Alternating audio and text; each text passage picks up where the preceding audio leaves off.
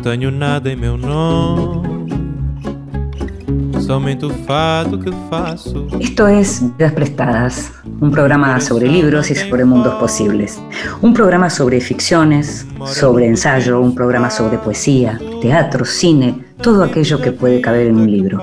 Este es un programa para nosotros, los lectores. Nada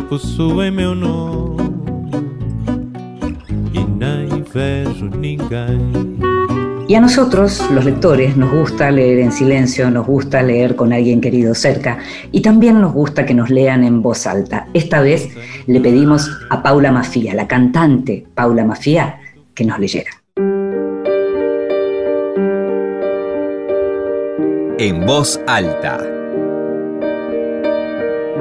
Cuentos breves, poesía, lecturas para compartir.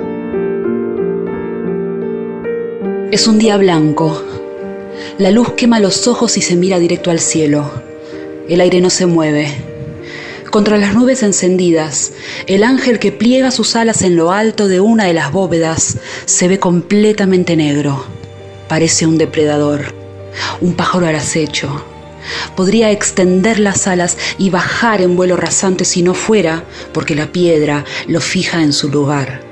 Hace muchos años, la misma peste se hubiera representado así, como un ángel oscuro recortado contra un cielo de ceniza. Comienzo de la sed, de Marina Yuksuk. Y la escuchábamos a Paula Mafía, la cantante Paula Mafía, quien también acaba de publicar su libro de poemas e ilustraciones verso, publicado por Editorial MC. La escuchábamos leer un fragmento de La sed de Marina Yoksuk. Vidas prestadas. En la noche de la radio pública.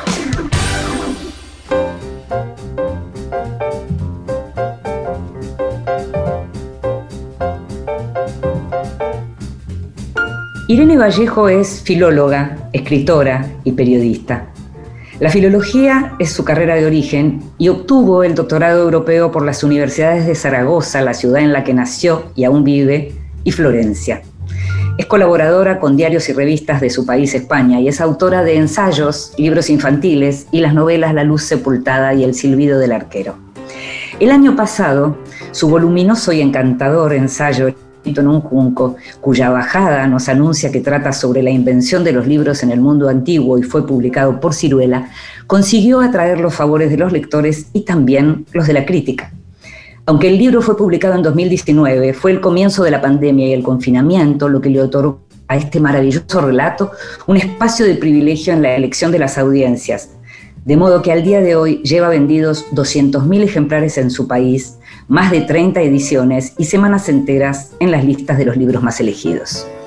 Irene Vallejo recibió además varios premios y el año pasado recibió el Premio Nacional de Ensayo por este libro, que es un volumen de 400 páginas y que a la vez que se propone recorrer la historia de la escritura y del libro de la mano de aventuras, peligros, viajes, vivencias íntimas, humor y también alegría, es en sí mismo un tejido de relatos susurrados al oído del lector. Te invito a que escuches la primera parte de la conversación con Irene Vallejo, autora de El infinito en un junco. Bueno, muchísimas gracias Irene por atendernos, por estar allí. ¿Estás en Madrid en este momento? No, estoy en Zaragoza, que es una ciudad medio camino entre Madrid y Barcelona, donde vivo y donde escribí El infinito en un junco. Claro, lo escribiste, pero se produjo durante muchísimo tiempo, porque además yo pensaba, por ejemplo, la cantidad de lugares donde estuviste, como cuando contás lo de Oxford o como cuando contás lo de la Biblioteca Ricardiana de Florencia, donde estudiaste, donde además hiciste un doctorado, todo eso, y hoy lo estamos leyendo la mayoría de nosotros en pandemia.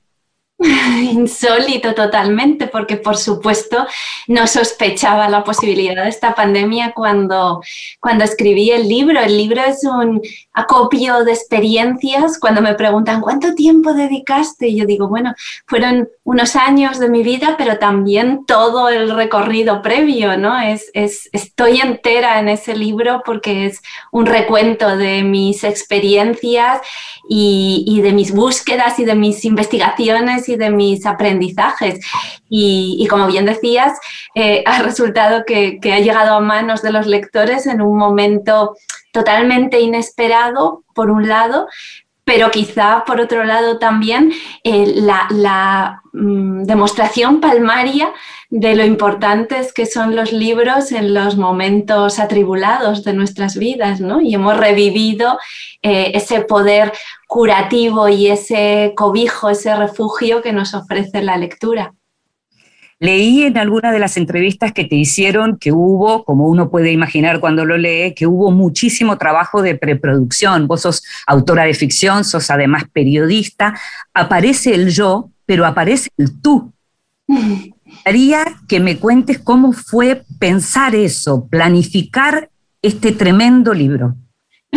Bueno, fueron, fueron muchos años porque el primer pozo es el de mi tesis doctoral, mi época académica, pero claro, aquella tesis estaba destinada solamente a, lectores especialistas y yo sentía que había allí un cúmulo, un tapiz de historias que quería transmitir a un público más amplio. Después eh, abandoné la universidad, me dediqué al periodismo, a la ficción y en el infinito en un junco pretendí trenzar lo mejor de esos mundos, lo que había aprendido en la universidad como investigadora, lo que había aprendido en el periodismo para crear esa cercanía ¿no? y, aproximarme, salir a la busca del lector y no exigirle al lector que viniera a mi texto, y de la ficción para reconstruir espacios, atmósferas, épocas, personajes, ¿no?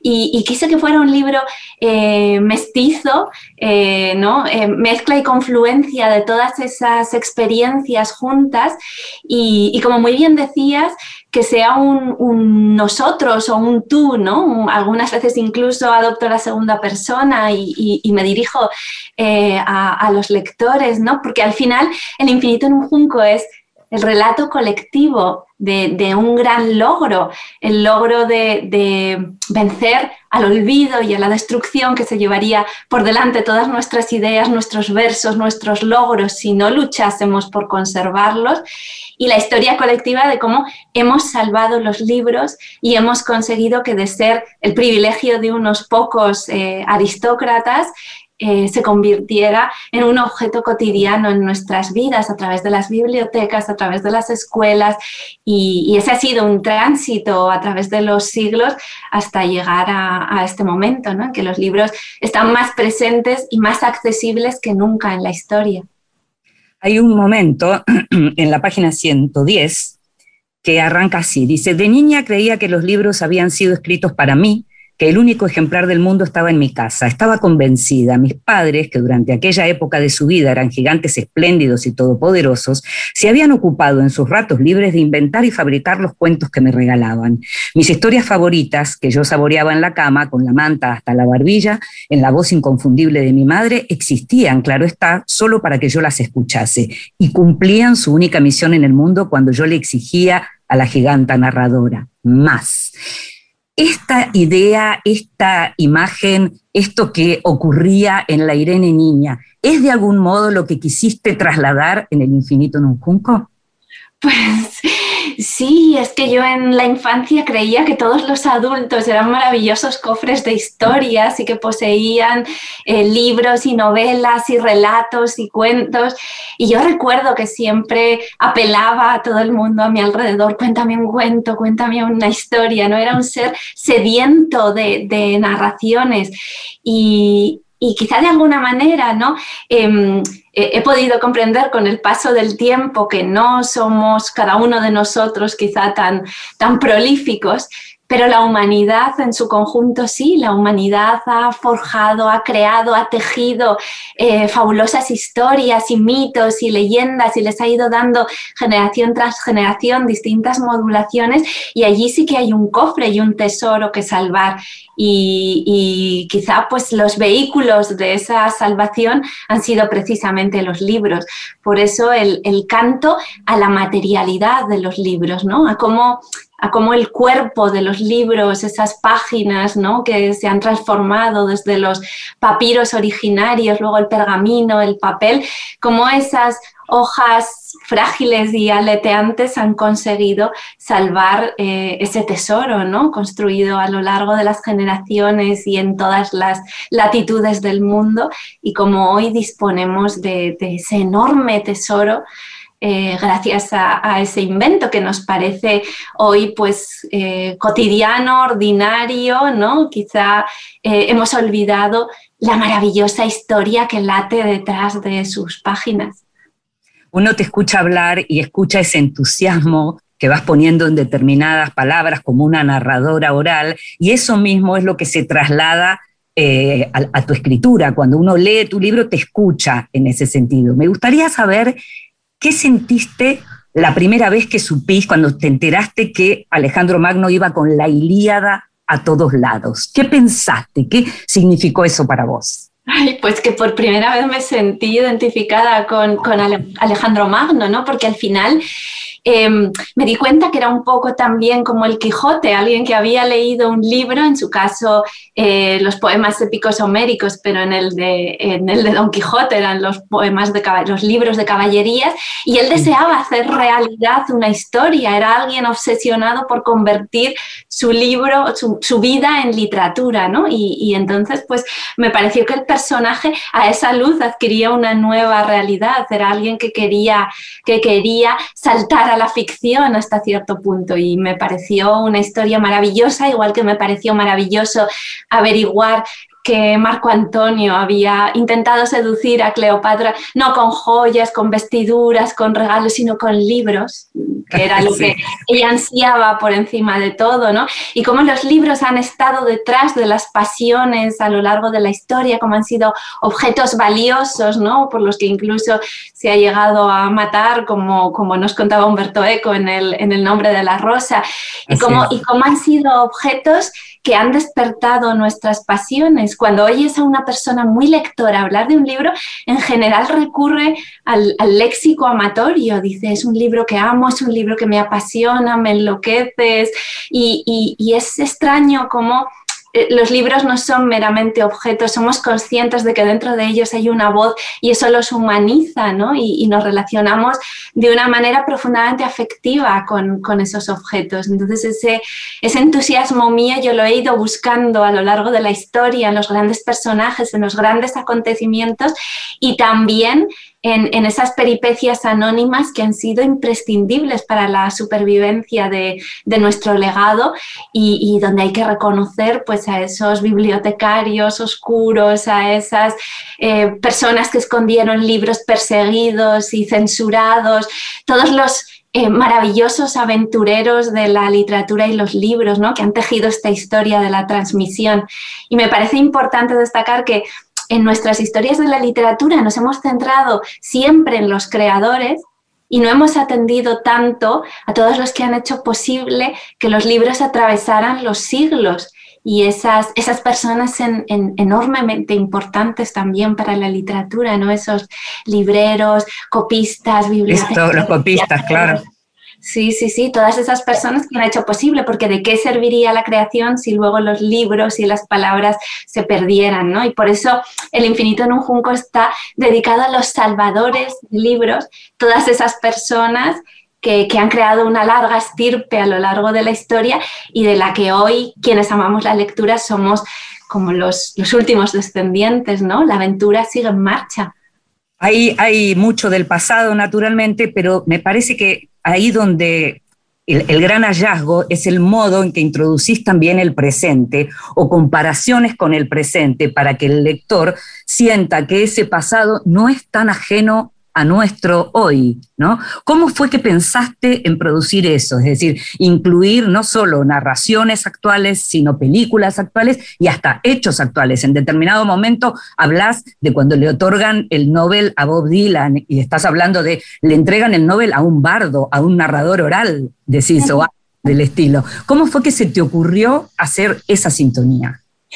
Bueno, yo, estudié filología clásica, es decir, latín y griego antiguo, y durante todos los años de mis estudios y doctorado estuve escuchando la pregunta martillante de para qué sirve el latín y el griego, y estaba como permanentemente obligada a justificar que no era un conocimiento ajeno a nuestro tiempo, que no había quedado obsoleto, que no era inútil. Y de esa manera quizá... Em, digamos, desarrollé la, conciencia de que cuando hablamos de la historia y del pasado, tenemos que explicar constantemente y demostrar que, aquello sigue siendo el material que forja el presente. Y por eso em, siempre, siempre he sido muy consciente de esa necesidad, de que si explicas la historia al mismo tiempo, tienes que demostrar que esa historia explica quiénes somos hoy, cómo hemos llegado a ser eh, los que somos, eh, qué, caminos, ¿no? qué vericuetos, qué aventuras, qué abismos hemos pasado para llegar al punto en el que hoy nos encontramos. Y entonces esa, conciencia no me abandona nunca y lo hago tanto en mis artículos periodísticos como en los encuentros las, conferencias, sé que mi obligación consiste también en demostrar cómo se trenza el hoy y el ayer. Y además Muchas veces he dicho que El infinito en un junco es para mí en realidad un libro sobre el mundo contemporáneo. Lo que pasa es que ese mundo contemporáneo está contemplado desde una perspectiva que no es la más habitual, ¿no? la del mundo clásico, pero, pero en el fondo eh, no deja de ser una forma de dar unos pasos atrás para, contemplar el hoy con, perspectiva, ¿no? con, un amplio angular y ver, y ver de dónde viene el mundo al que pertenecemos, cómo lo hemos forjado y también eh, darnos cuenta de que pudo haber sido distinto. ¿Lo consideras también una forma de diálogo? Entonces, ¿consideras que tu trabajo se cierra en la lectura, en aquello que pasa en el lector? Sí, sí, por supuesto. Yo, yo no dejo ni siquiera cuando escribo de ser una lectora, ¿no? Y, además, incluso no, no, olvido tampoco la dimensión oral. Yo, yo me leo lo que escribo para escucharlo y para ponerme en el lugar de quien lo oye. Y, bueno, no, he olvidado nunca aquellos cuentos que me contaba mi madre, que fue cuando yo me, enamoré de la literatura. Entonces esa dimensión de dialogar con el lector, de hacerlo sentir muy próximo, casi como si una voz le, susurrase al oído, ¿no? Como si este libro estuviera escrito para cada una de las personas que lo leen individualmente. Eh, eso, eso está allí muy presente hasta el punto que... Em, Estuve, seguí a unas narradores narradoras orales en sus espectáculos para averiguar exactamente cuáles son las mecánicas de la narración oral y cómo se consigue esa intimidad con quien escucha, ¿no? Y cómo, y cómo fluyen esas corrientes de comprensión, ¿no? De, de, alusiones, de diálogo, de, de epítetos. Y todo eso estaba también eh, presente en el, en el, infinito en un junco, aunque sea una paradoja, ¿no? Quise escribir la oralidad, que es algo distinto que escribir, ¿no? Simplemente los pensamientos o, la narrativa. Quise, quise escribir lo que, lo que sale de nuestras bocas y lo que nos permite eh, aproximarnos, ¿no? A través del calor de la oralidad. Qué maravilla. Irene, te invito a que escuchemos música y seguimos conversando sobre tu maravilloso libro El infinito en un junco.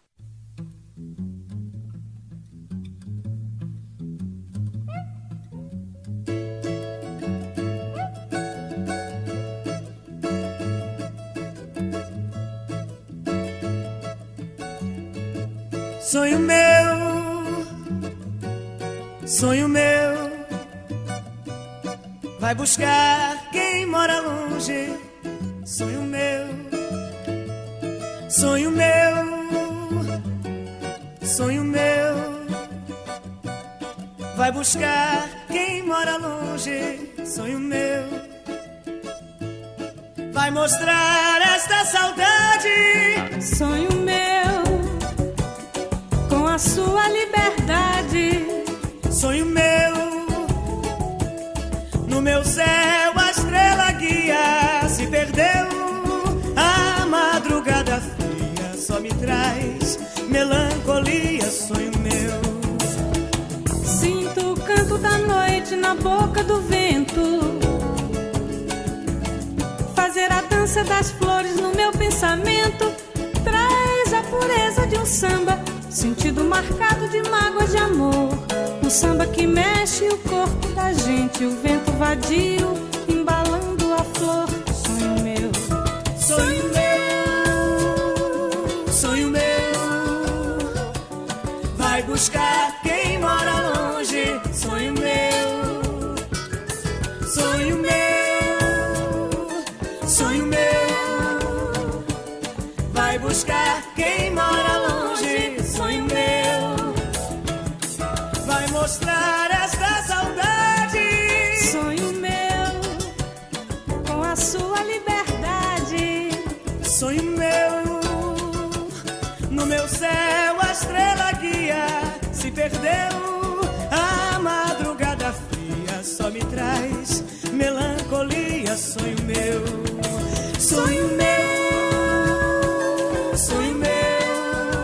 Escuchamos Soño Meu, un clásico por María Betania y Gal Costa.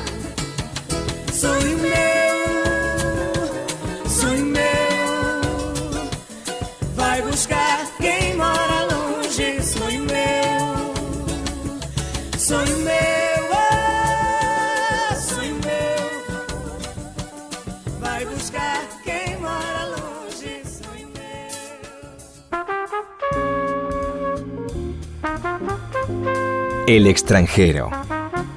Libros de los que se habla en el mundo. Y sabes que en esta sección El extranjero hablamos justamente de los libros de los que se hablan en el mundo, libros que estamos esperando. En este caso lo vamos a esperar todavía un poco más porque este libro del que te voy a hablar es un libro que salió publicado en neerlandés, salió en Holanda y recién ahora se va a publicar en inglés, tanto en el Reino Unido como en Estados Unidos. Y es un libro que se llama, por lo menos el título original es Las Hermanas de Van Gogh, y que tiene que ver con eso. Es un, es un ensayo que trabaja con la correspondencia de las tres hermanas mujeres de Vincent Van Gogh, el, pintor, el pintor posiblemente uno de los más famosos, si no el más famoso, eh, de quien, y que siempre hablamos de él y de su hermano Theo, porque fue el que lo ayudó, el que lo asistió, el que permitió eh, sobrevivir el tiempo que vivió, pero están también estas hermanas, Ana, Elizabeth y Wilhelmien, que son las hermanas de las que no se habla, las que fueron opacadas también por la historia. Y en este caso, este libro lo que hace es investigar la correspondencia entre ellas, correspondencia que está por otra parte en el Museo Van Gogh de Ámsterdam, no sé si tuviste la oportunidad de conocerlo, por mi parte, el museo más triste del mundo. O sea, no conozco un museo que me haya dejado más triste que el Museo Van Gogh no solo por la obra, supongo que también por ir recorriendo poco a poco esa vida de arte y locura. Y de locura también se habla en lo que tiene que ver con las, hermanas y con la familia, porque la hermana más chica, la que nació en 1862, William, fue, estuvo internada como 39 años, eh, también por cuestiones de, de enfermedades psiquiátricas. Y en su caso, el lugar, el hospicio en el que estuvo internada fue pagado con parte de la obra de Van Gogh que ella tenía en su casa. En este caso, estas tres hermanas, te diría que la que tuvo como una vida un poco más tradicional fue la mayor, Ana, se casó, tuvo hijos, no tenía una buena relación con Vincent, pero al mismo tiempo fue alguien que hizo bastante porque se conociera mucho su obra. Eh, este, el, autor de este libro lo que hizo fue investigar como unas 900 cartas, ¿sabes? Son 900 cartas las que investigó eh, este ensayista y en esas cartas se habla de lo que tiene que ver con la obra. El, el es un historiador del arte, el autor de este libro, que se llama Willem Jan Berlinden. Lamento no pronunciarlo bien.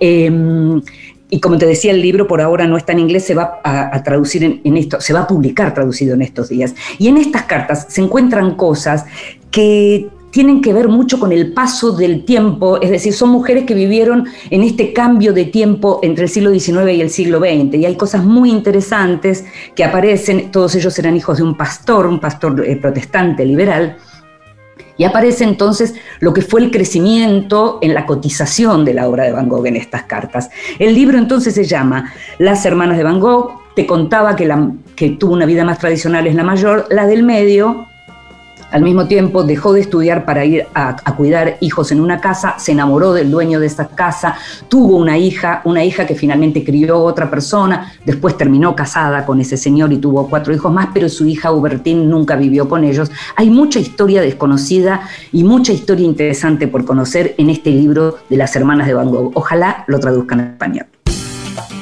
Estás escuchando Vidas Prestadas con Inde Pomeráñez.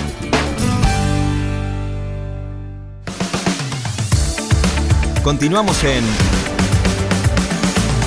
Vidas Prestadas.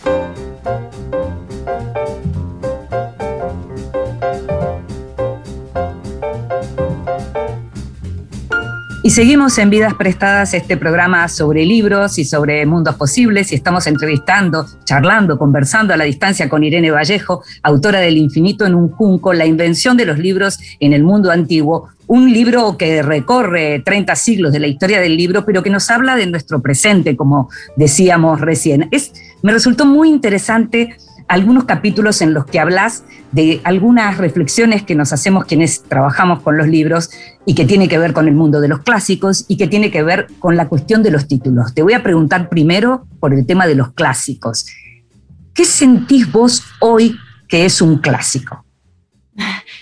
Bueno, pues a menudo identificamos los clásicos como esos libros que nos obligan a estudiar en el instituto, ¿no? en el currículum académico y, casi los, los, experimentamos muchas veces como obligaciones o como imposiciones, cuando yo quiero insistir en que los clásicos son obras que han sobrevivido a lo largo de milenios porque ha habido en todas esas épocas, generación tras generación, lectores que han amado esos libros y que se han revelado ante la idea de que esas obras se perdieran en el olvido. Por tanto, quizá diría que son los textos, las obras, eh, los, los, relatos más amados de nuestra historia. Diría que esos son los clásicos precisamente, ¿no? Los imprescindibles, los irrenunciables, aquellos a los que nos hemos aferrado más fuertemente. Y, y es que, claro, de entrada Em, los libros eh, tienen muchas posibilidades de, perecer en el camino, sobre todo en la época manuscrita, que era cuando más riesgo corrían hasta la invención de la imprenta. Y, por tanto, esas odiseas, iliadas, eneidas, metamorfosis, artes de amar, eh, historias de Heródoto, de Tácito que han llegado hasta nosotros, esos son libros que han tenido que sortear una cantidad enorme de obstáculos que a veces han sido unos pocos ejemplares en los anaqueles de bibliotecas monásticas en lugares perdidos y que sin embargo han logrado sobrevivir por eso, por, por un amor continuado de, de muchísimos lectores. ¿Qué pensás de las versiones? esas versiones, esas adaptaciones que a veces se hacen porque se supone que los más chicos o los más jóvenes no van a querer entrar a los textos originales. ¿Pensás que son válidas de todos modos? ¿Las impugnadas? ¿Qué pensás? Bueno, yo, yo, creo que no hay nada malo en el mero hecho de hacer versiones, porque los propios clásicos estaban constantemente haciendo versiones de sus propias tradiciones, de sus propios mitos, y los revisaban y los transformaban y cambiaban, y por eso de cada leyenda de Grecia hay, hay mil versiones, ¿no? Eh, claro, la, cuestión crucial aquí es si son buenas o malas versiones, ¿no? Si están hechas con, cuidado, con respeto, sobre todo respeto a los lectores, que, es a quien hay que respetar por encima de todo, ¿no? A su inteligencia y a su sensibilidad, cuando no se cae en una simplificación excesiva. Pero el cine y la literatura no han dejado de, hacer versiones constantes de, los clásicos, ¿no? Eh, adaptándolos a los tiempos, a las sensibilidades y, bueno, y en alguna medida pues el Ulises de Joyce es una versión de la, de la Odisea, ¿no? Y así constantemente. Entonces, eh, el hecho de hacer versiones es un poco la condición íntima de la literatura que es está contando y volviendo a contar las mismas historias adaptándolas a su tiempo. Eh, la importancia es esa, ¿no? Eh, yo creo que, la de no renunciar a la calidad, al valor literario y sobre todo confiar en, un público que, ha sido capaz de leer textos tan antiguos, ¿no? Y conectar con, autores que vivieron hace milenios. Podemos leer un poema de Safo y entender perfectamente sus, sus, emociones. Y a mí me parece que eso es algo asombroso. Deberíamos mm. em, sentir maravilla ante la posibilidad de leer a una autora de la que nos separan milenios y, e identificarnos con, los sentimientos que, emanan de sus palabras. A mí me parece además esperanzador. Si podemos entendernos con nuestros clásicos, ¿cómo no vamos a poder entendernos con nuestros contemporáneos? ¿no? En ese sentido, sí, es interesante. También decís en un momento en relación a los títulos, algo que me resultó súper interesante porque, no, porque me parece que usás la imagen justa. Decís, si un libro es un viaje, el título será la brújula y el astrolabio de quienes se aventuran por sus caminos. Mm. ¿Cómo usas tus propios títulos?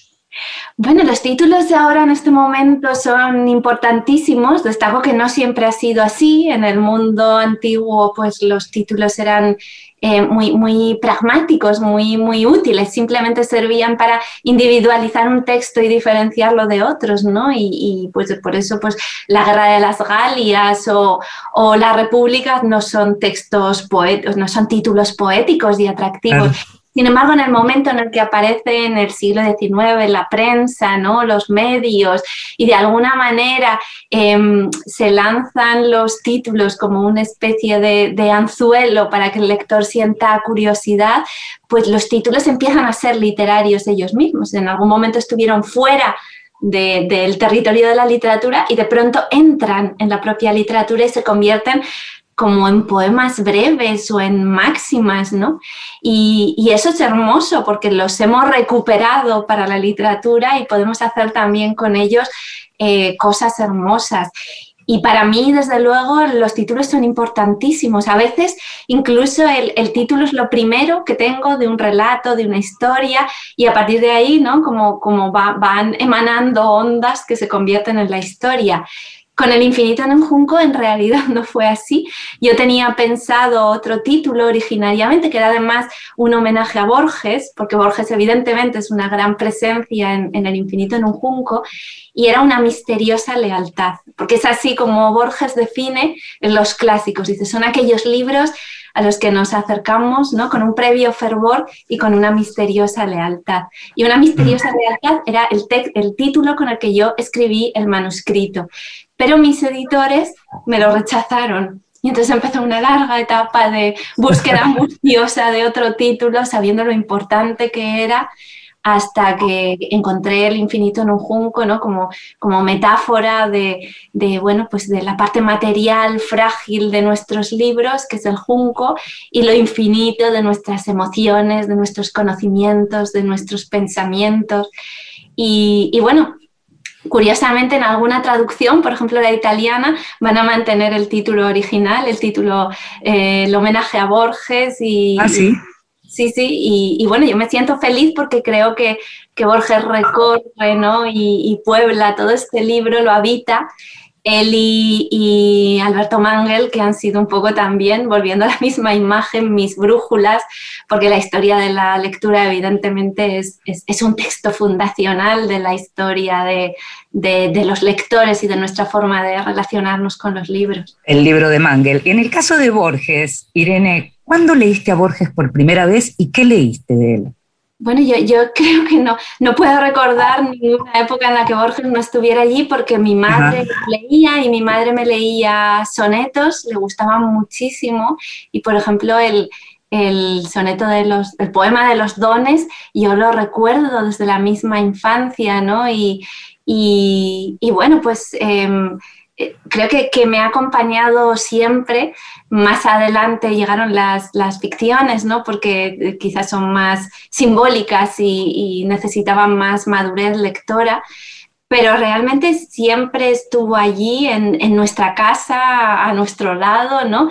Y, creo que, es un referente ineludible para quien habla de, los libros, ¿no? Y, bueno, también está allí en, el nombre de la rosa, ¿no? De alguna manera, camuflado. Y, Jorge de Burgos se ha convertido, yo creo, también en, ¿no? en, un habitante del libro él mismo en, otras vidas de ficción, lo que creo que, además le hubiera encantado.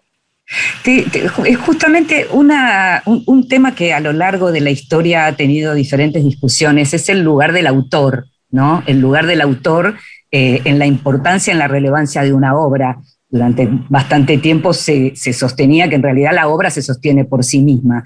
Estamos hablando de Borges, que si bien no tuvo una vida aventurera, su aventura pasaba por las bibliotecas. Para alguien como vos, imagino que una personalidad como la de Borges, que creía que el paraíso tenía alguna forma de la, biblioteca, digamos, era una cierta forma del paraíso, una biblioteca, me imagino que deben estar, no sé, pienso, unidos de algún modo, obra y autor. ¿Es así? Sí, yo también lo creo, que, al final eh, pues, pues hay muchas peripecias, muchos sentidos de la vida que al final los tenemos que inventar, ¿no? No, no creo que exista una diferencia entre, entre una diferencia tan clara entre lo que imaginamos y lo que vivimos, porque luego la imaginación da una densidad y un espesor distinto a la vida y a la experiencia, ¿no? Entonces no, no están desligadas y, y muchas veces se habla de, la lectura casi como si fuera un refugio, ¿no? Vivimos menos en la medida que leemos más porque nos apartamos de la vida y yo siempre he rechazado esa idea. Creo que todo lo contrario, volvemos de la lectura con más herramientas, con más capacidad de escuchar, de entender, ¿no? Con una mirada más aguzada, con una atención entrenada y por eso eh, el tiempo en el que estamos entre los acontecimientos de la vida los vivimos con, mayor intensidad. ¿no? Entonces, la forma en la que Borges fue capaz de hacernos sentir las bibliotecas no tiene nada que ver con la experiencia previa y, a mí, en todos mis periplos bibliotecarios, me ha acompañado él haciendo que esa experiencia fuera pues muchísimo más eh, gratificante y en, algún sentido también eh, simbólica y que de esa manera yo pudiera comunicarme con la Biblioteca de Alejandría y sentir esos vínculos profundos que hay entre, entre la Biblioteca de Alejandría e Internet, ¿no? como la gran emanación final de la biblioteca y del laberinto. En tu libro aparece la figura de Platón, que es alguien que eh, en nuestra civilización uno tiene la idea de, de uno de los primeros que nos enseñó a pensar como humanidad.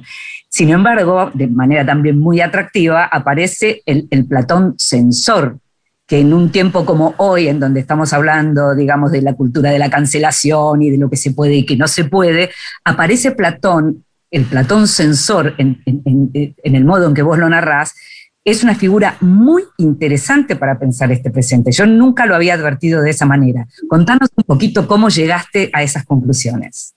Bueno, yo, he leído y he traducido a, Platón y, tengo que reconocer que me produce unas emociones ambivalentes de, admiración por un lado, pero también de irritación en otros momentos, ¿no? Creo que, fue un personaje mm, poseído por muchas contradicciones interiores. De hecho, él mismo cuenta que quería ser eh, escritor, eh, autor de tragedias, hasta que conoció a Sócrates y decidió pasar a la filosofía. Y es como si esa vocación suya perdida de la literatura hubiera acabado transformándose en una especie de desconfianza ante la capacidad ¿no? de, emocionarnos y de conmocionarnos que tienen las obras literarias, que a él le parecían una amenaza para la pureza del pensamiento. Y entonces eh, se empeñó en que em, ciertas obras y sobre todo eso, las que, las que tendían a producir efectos emotivos más profundos, eh, fueran expulsadas de su república para que em, no alterasen ese equilibrio del saber, del conocimiento, ¿no? la parte más eh, luminosa y apolínea de, la experiencia de, de reflexionar. Y, bueno, yo creo que de alguna manera al expulsar a los libros y a los poetas les estaba reconociendo un enorme poder ¿no? sobre nuestras mentes y sobre eh, nuestra experiencia lectora. Pero, pero por otro lado, tenía, esa vocación represiva em, que, salía a flote muchas veces en sus libros y, que demuestra que este, esta polémica, este debate es tan antiguo como los propios libros, ¿no? Como cómo se ha luchado por eh, cambiarlos, transformarlos, podarlos, depurarlos y, y cómo a pesar de todo pues eh, realmente lo, que ha llegado hasta nosotros son, eh, al menos de, los clásicos, versiones en general íntegras, incluso de algunos textos que hoy todavía nos, nos sorprenden por ciertas audacias, ¿no? Y, y, mm. y parece interesante que incluso pasasen por los eh, por los conventos, por las abadías, por los monasterios medievales, ¿no? Eh, cargados de algunos mensajes pues profundamente eróticos, eh, subversivos. Es cierto que se ha perdido mucha literatura, pero otros han conseguido atravesar el tiempo y, y eso es, es hermoso, ¿no? Pero nos tiene que mantener alertas porque esas pulsiones están presentes a lo largo de toda la historia y por muy libres que nos sintamos ahora, seguimos reproduciendo esas, esas, ¿no? esas mismas tendencias. Y, y es interesante verlas en, en los personajes más admirados de nuestra cultura para darnos cuenta de que nunca estamos libres de ellas, ¿no? Nada, nos garantiza el no, el no querer ejercerlas contra aquellos que, con los que no estamos de acuerdo, ¿no? Porque siempre eh, se trata de eso, de, de, aquellos con los que no estamos de acuerdo, a esos son a los que queremos censurar, mientras que las ideas con las que nos sentimos cómodos, para esas pedimos la libertad absoluta, ¿no? De expresión. Claro, lo, lo que se llama hoy, digamos, en el caso del periodismo, el periodismo de confirmación, ¿no? Lo que no nos gusta, ni siquiera lo leemos. Te hago la última pregunta, Irene. Visto en perspectiva a lo largo de todo el tiempo que estudiaste, que estudiaste de tu vida, pero que estudiaste de la historia de la humanidad, claramente las mujeres no aparecen hasta muy tarde y casi diríamos que estamos viviendo la primera época en donde de pronto en el mundo editorial hay más interés por publicar mujeres que publicar hombres. Me gustaría una reflexión tuya, ya que estudiaste todo eso y lo pudiste comprobar con tus propios ojos, hasta qué punto la mujer quedó afuera de la historia de la literatura. Pues sí, es, es cierto que, que, cuando yo estudiaba mis, mis textos, mis autores clásicos, siempre me preguntaba, pero ¿dónde estaban las mujeres? ¿Qué sucedía con ellas? ¿no? Cuando, cuando habla en un eh, sujeto eh, general, ¿no? un ellos, eh, ¿están comprendidas las mujeres o las mujeres vivían estas mismas experiencias de otra forma y con otras limitaciones? ¿no? Esa pregunta siempre estaba presente para mí ¿no? y, como, y veía como, como la situación de las mujeres parecía diluirse en un paisaje en el que nunca nos contaban cuáles eran sus problemas, sus sentimientos. Y entonces me embarqué en una búsqueda de las mujeres en los orígenes de la literatura, ¿no? por, por comprobar si realmente estaban totalmente ausentes o al menos algunas de ellas eh, habían podido emerger y dejar huella de sus pensamientos, de sus emociones, de su visión del mundo. Y encontré sorpresas porque partía de la base de que iban a ser solo pequeños añicos y, encontré eh, la huella de personajes fascinantes. El hecho, por ejemplo, profundamente desconocido de que el primer texto con autor eh, de la historia de la literatura lo escribió una mujer, una sacerdotisa acadia llamada Engeduana, de la que apenas se habla anterior al autor del poema de Gilgamesh o a Homero, por supuesto, y ella es la primera que crea un yo eh, literario. ¿no? El, primer texto en el que alguien habla en primera persona y firma es el texto de una mujer, es decir, que en el principio fue la palabra de una mujer. Y no, y no se nos cuenta, no está incluido en los libros de texto, apenas se la recuerda y no estoy hablando ya de una educación generalista, sino yo misma especialista en el mundo antiguo, eh, la descubrí casi por, por, casualidad, por azar, y pensé, pero, pero ¿cómo es posible que se haya sepultado así la memoria de un personaje tan fundamental para nuestra historia? Y seguí Fundacional, claro. Exactamente, y luego seguí buscando y encontré, pues por supuesto, eh, Safo, pero también mujeres filósofas de la antigüedad, eh, Aspasia, que escribía los discursos para su marido Pericles y a la que Sócrates consideraba su maestra, y Sulpicia en el mundo romano, ¿no? Y huellas de libros que se perdieron, pero se habla de las autoras y se conocen al menos sus nombres. Y llega a la conclusión de que a pesar de todos los obstáculos y dificultades, habían sido muchas más de las que pensábamos. Es decir, que no es ya solo que se corte las alas a las mujeres muchas veces para llegar a la escritura y a la creación, sino que las que lo logran muchas veces son olvidadas o, deliberadamente arrinconadas.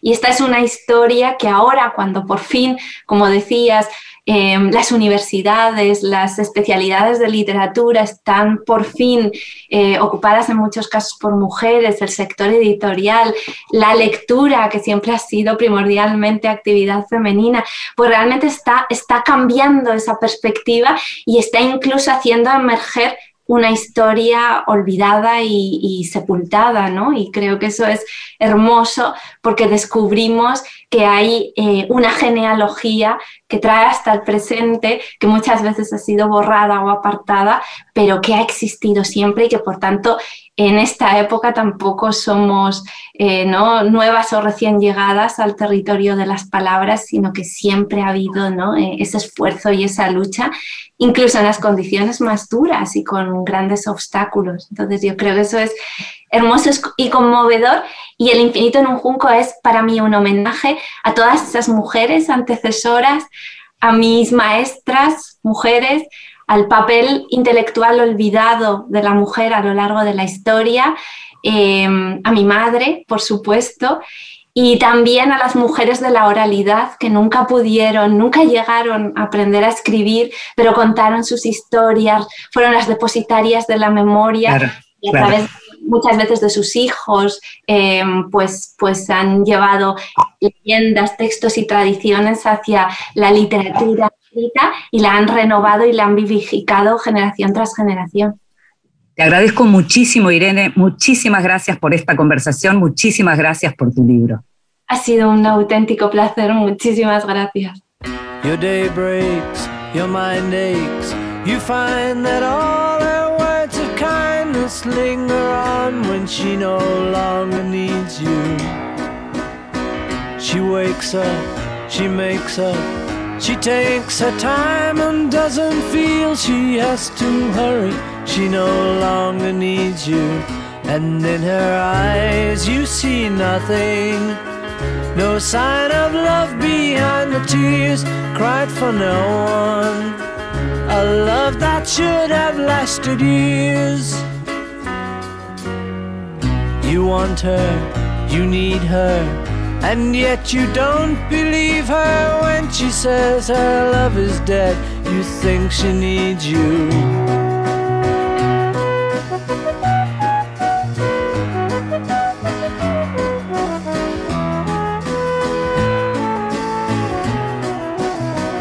And in her eyes you see nothing. No sign of love tears cried for no one. A love that should have lasted years. Cortito y hermoso, For No One, los Beatles. You stay home, she goes out. She says that long ago she knew someone, but now he's gone, she doesn't need him. Your day breaks, your mind aches. There will be times when all the things she said We'll fill your head. You won't forget her and in her eyes you see nothing. No sign of love behind the tears cried for no one. A love that should have lasted years.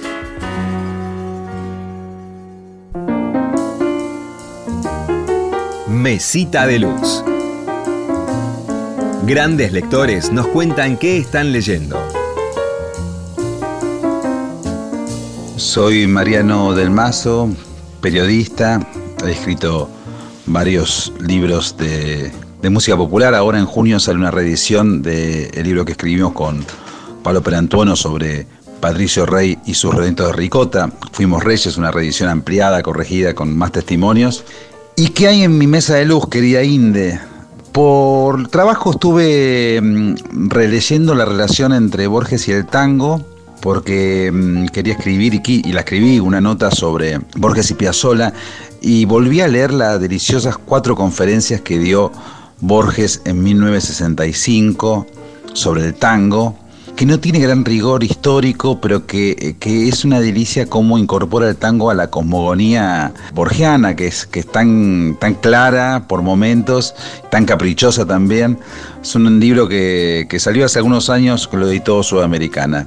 Luego tengo Precoz, uno de los libros de Ariana Harvix, me metí en el mundo de Ariana Harvix por, por, sus entrevistas, las entrevistas que le han hecho en los últimos tiempos. Me gustó mucho su mirada incorrecta, me gustó mucho su mirada sobre la familia.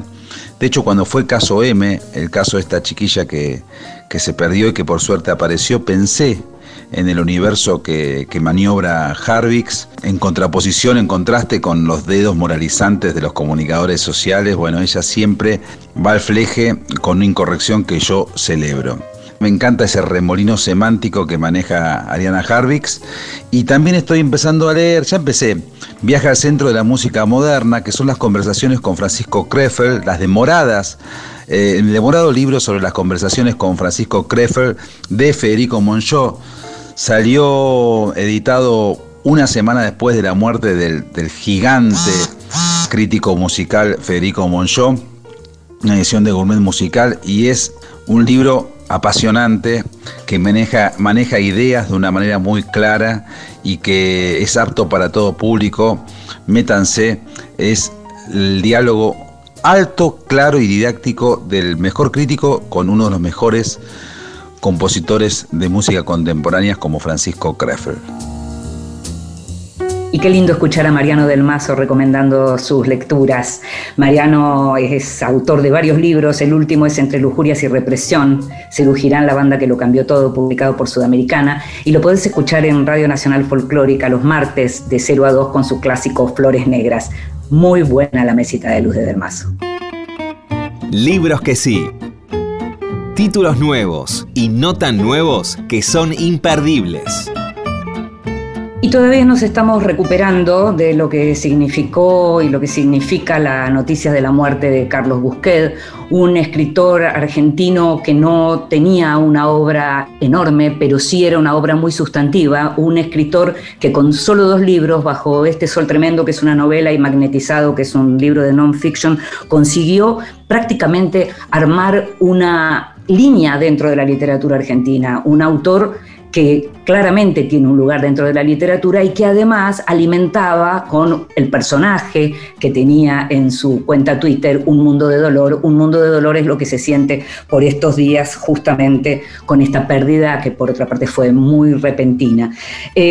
bajo este sol tremendo fue una sorpresa en su momento cuando apareció a fines de los años 2000, eh, fue finalista del premio Anagrama. Es una novela que si hubiera que inventarle como un género uno podría llamarlo algo así como realismo sórdido, ni siquiera realismo sucio. Lo en esa novela, ese relato protagonizado por Sertati, este personaje, y la novela que arranca con Sertati estaba en el living fumando porro y mirando Discovery Channel, un documental sobre la pesca nocturna de calamares Humboldt en el Golfo de México. Eso, dicho así, eso era completamente el estilo Busquets, que en el 2017 publicó después Magnetizado, su segundo libro, que narra la historia de un criminal, de Ricardo Meloni, un asesino serial de taxistas, y estuvo 90 horas de grabación para después terminar haciendo ese libro, tratando de representar qué pasaba por la cabeza de un asesino como Melonio.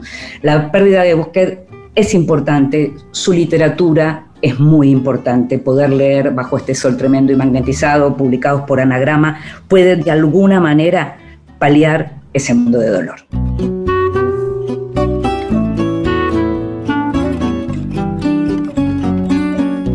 Y nos estamos yendo, pasó un programa más, en la operación técnica estuvo como siempre Jorge Falcone, en la producción consiguiendo todo y mucho más Gustavo Kogan. Me llamo Inde Pomerania y nos estamos escuchando.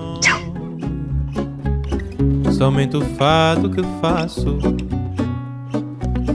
Meu coração não tem foco, mora num pequeno espaço. Vivo da vida que passa.